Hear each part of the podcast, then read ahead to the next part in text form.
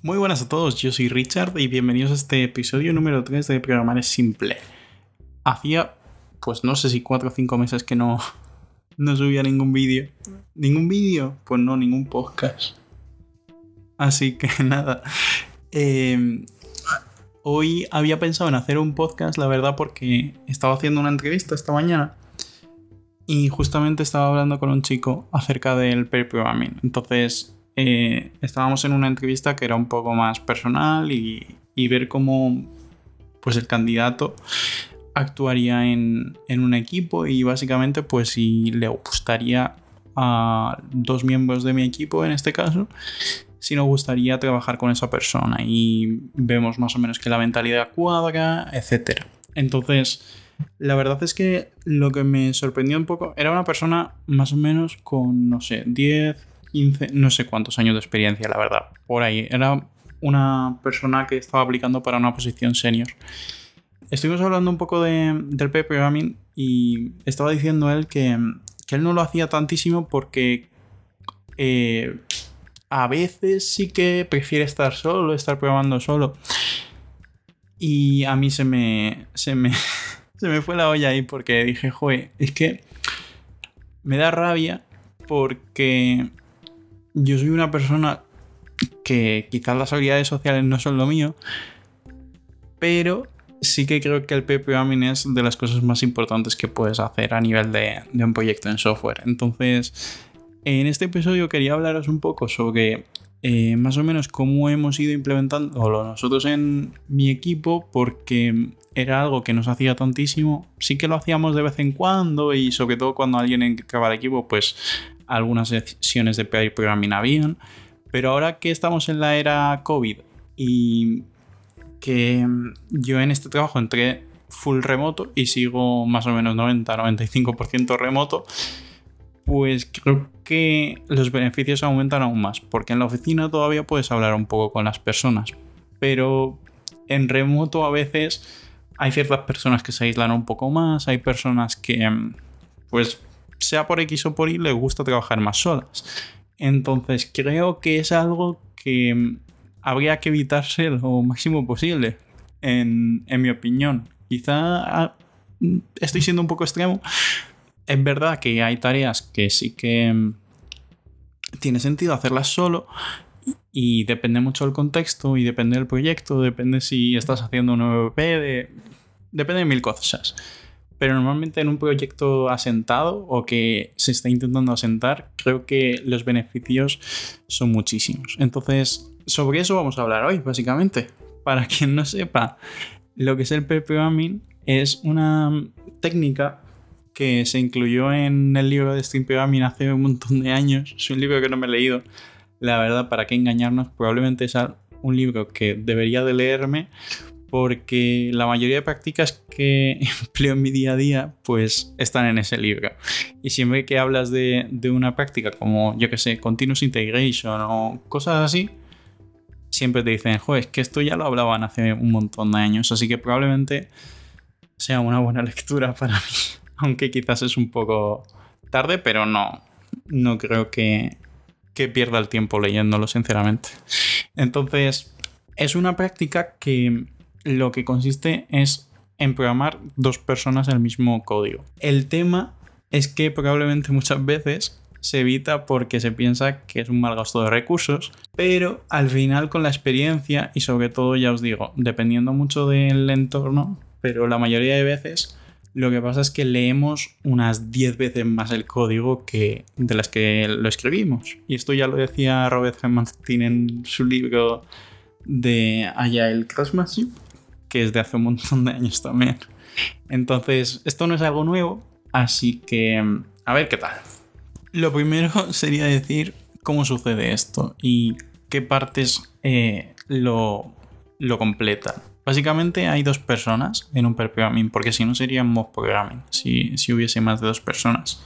Pues esas personas son el driver y el navegador. El driver sería la persona que va escribiendo el código y cada X tiempo, dependiendo, nosotros por ejemplo en nuestro equipo lo hacemos cada una o dos horas. Hoy he estado programando con una persona de mi equipo, con Guille, y cada una hora y algo pues cambiábamos y normalmente pues teníamos un descansillo de no sé si 5 minutos o algo así, que creo que también es súper importante, porque aunque no lo parezca, cuando haces per programming te consume más energía que cuando programas solo.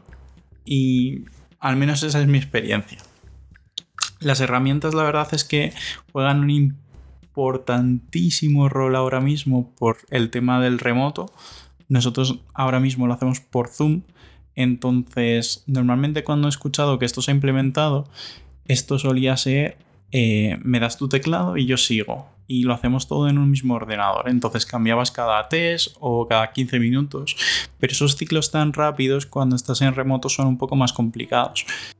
Las herramientas no son tan buenas porque, por ejemplo, en nuestra empresa, luego os lo voy a comentar por qué, pero hay ciertas herramientas que no están permitidas. Por ejemplo, Code With Me de IntelliJ, que parece ser la herramienta más avanzada ahora mismo para programar junto con LiveShare de Visual Studio Code, pues está prohibida. Entonces nosotros como utilizamos los IDEs de JetBrains no tenemos realmente una buena forma de hacer pre-programming y compartir teclado, etc. Entonces es un poco más complicado. Si lo hicieses en persona, pues cada uno podría llegar a tener su, su teclado, cada uno podría cambiar el keymap cada vez que lo hace, por ejemplo, con la ayuda de los IDEs. Entonces sería muchísimo más fácil. Pero nosotros ahora mismo, como lo hacemos, es como dice la empresa, que es compartiendo pantalla a través de Zoom. Entonces, esa comunicación está encriptada y eso es lo que quiere la empresa. Bueno, vamos a ir un poco con la historia de nuestro, de nuestro equipo en el que ahora mismo estoy trabajando, porque antes trabajamos con PRs, entonces el feedback al final es mucho menor al hacer request, como os comenté el otro día. El tema de Git branching, si tú haces feature branching, es mucho más lento que si haces continuous delivery a través del trunk base. Que continuous delivery es otro término, así que perdóname por meterlo. Pero básicamente si tú estás integrando el código de una forma mucho más rápida hacia master, porque te evitas esas pull requests, es mucho más sencillo a la hora de integrar el código de otras personas además de otras muchas ventajas que te trae el tema de hacer pair programming. Entonces estoy juntando un poco el tema de continuous delivery, pero yo creo que se complementan súper bien. Eh, los cambios al final son mucho menores cuando tú haces una merge request, es decir, si tú ahora mismo quieres contribuir a un proyecto open source, tú tienes que implementar toda tu feature en una feature branch o en un fork de GitHub, ¿no?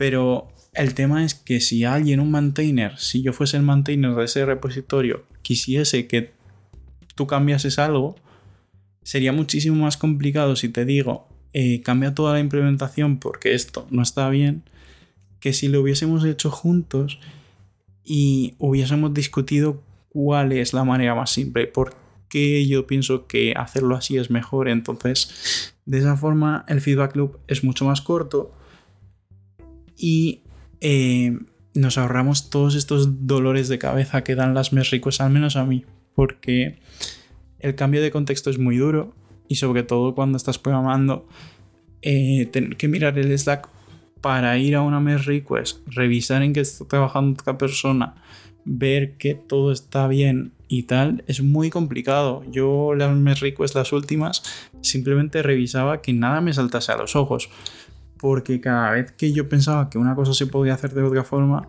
luego pensaba en el tiempo que esa persona tenía que dedicar para volver a reimplementarlo y sabía que no merecía la pena. Entonces, al final, pues fue un poco el hábito natural de la evolución natural, quiero decir, hacia el PPAMI. Entonces, nosotros lo que hacemos, ya os digo, ahora mismo, eh, normalmente siempre cogemos una tarea en pares y empezamos a programar. Entonces vamos cambiando y antes normalmente de terminar una tarea sí que cambiamos.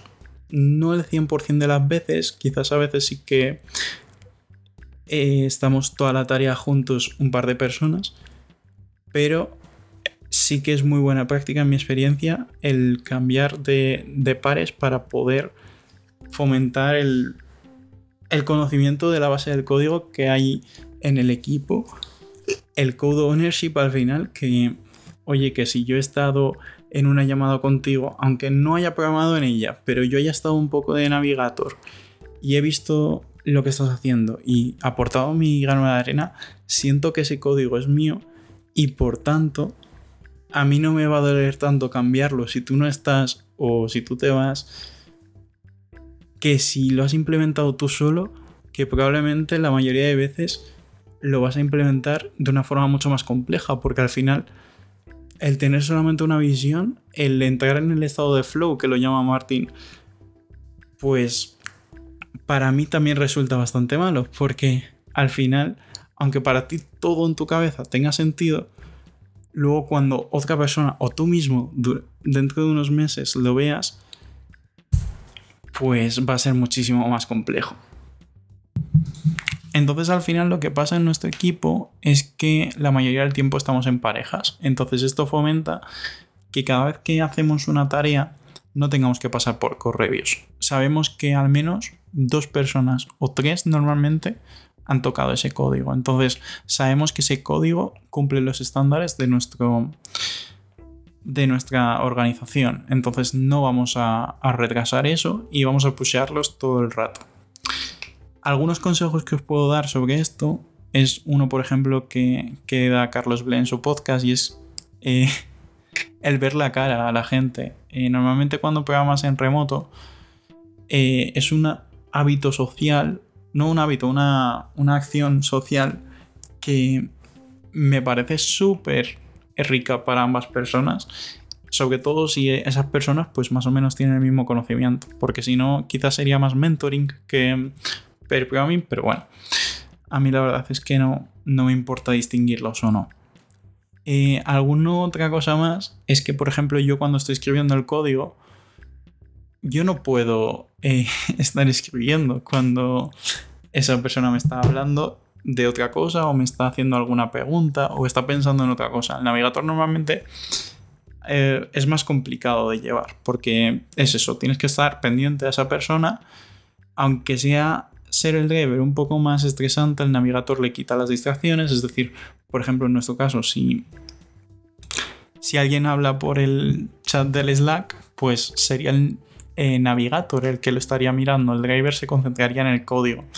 Entonces, es importante cambiar, como ya os he dicho, los descansos frecuentes son súper importantes. Y nada, llegando a las conclusiones es que el pair programming sería como una analogía entre los unit tests y los acceptance tests. Al final, si tú estás haciendo code sería como un acceptance test porque tardas muchísimo más en tener ese feedback. Pero si tú una funcionalidad la puedes probar unitariamente, es muchísimo más rápido, tienes el feedback más rápido y estás más seguro antes de que la aplicación falla y puedes corregirlo antes. Pues al igual con el pair programming. Al final, ya os digo que la productividad del principio de trabajar solo no merece la pena en cuanto trabajas con personas. Porque si tú haces algo, eh, haces sobre ingeniería que le puede pasar a cualquier persona cuando trabajas sola, sobre todo ese código va a ser muchísimo más caro de mantener y de cambiar que si no. Y probablemente ese código en algún momento tenga que cambiar. Entonces, ya os digo, eh, es muy guay hacer programming. Eh, la mejora continua que obtienes, por ejemplo, hoy yo estaba con, con este compañero y nos pusimos un poco a divagar y esas divagaciones, aunque eh, quizás tú solo no las harías porque dices, pues que si me pongo a tirar del hilo al final eh, me tiro todo el día programando y arreglando cosas. Pues eso hizo que también mejorásemos el código en otras partes que había. Y al final lo que os decía, el código no es tan importante como parece. Lo más importante son las relaciones que se crean en el equipo y cómo eh, todo el equipo tiene la misma visión. Porque da igual, por muy bien que programes, si una persona tira hacia el lado contrario que tú cuando estás programando, te prometo que eso va a ser muchísimo peor. Y el programming ayuda a que eso no pase. Entonces nada, como último punto, muy rápido, el tema que antes he mencionado sobre la seguridad es que algunas herramientas, como por ejemplo CodeWithMe, lo que hacen es una encriptación de código, pero a nivel de los servidores de IntelliJ. En nuestro caso, en nuestra empresa por política, no se pueden utilizar ese tipo de herramientas. Siempre tienen que ser par a par y la encriptación realizada en cada ordenador. Y por eso tenemos que usar Zoom con compartir pantalla y quizá lo que más utilizo yo, la verdad, es el tema de poder dibujar encima de la pantalla de la otra persona para poderle señalar, etcétera, para que vaya navegando. Porque la verdad es que el control remoto es un poco difícil a la hora de usar Zoom en este caso. Por el tema de latencias, la VPN, etcétera. Y nada, esto ha sido por este episodio. Espero que os haya gustado mucho y nos vemos en el próximo. Ahora sí que me quedan 7 episodios. Vamos a hacer hasta los 10, a ver qué tal va porque me he quedado con la espinita y a ver qué tal. Un saludo.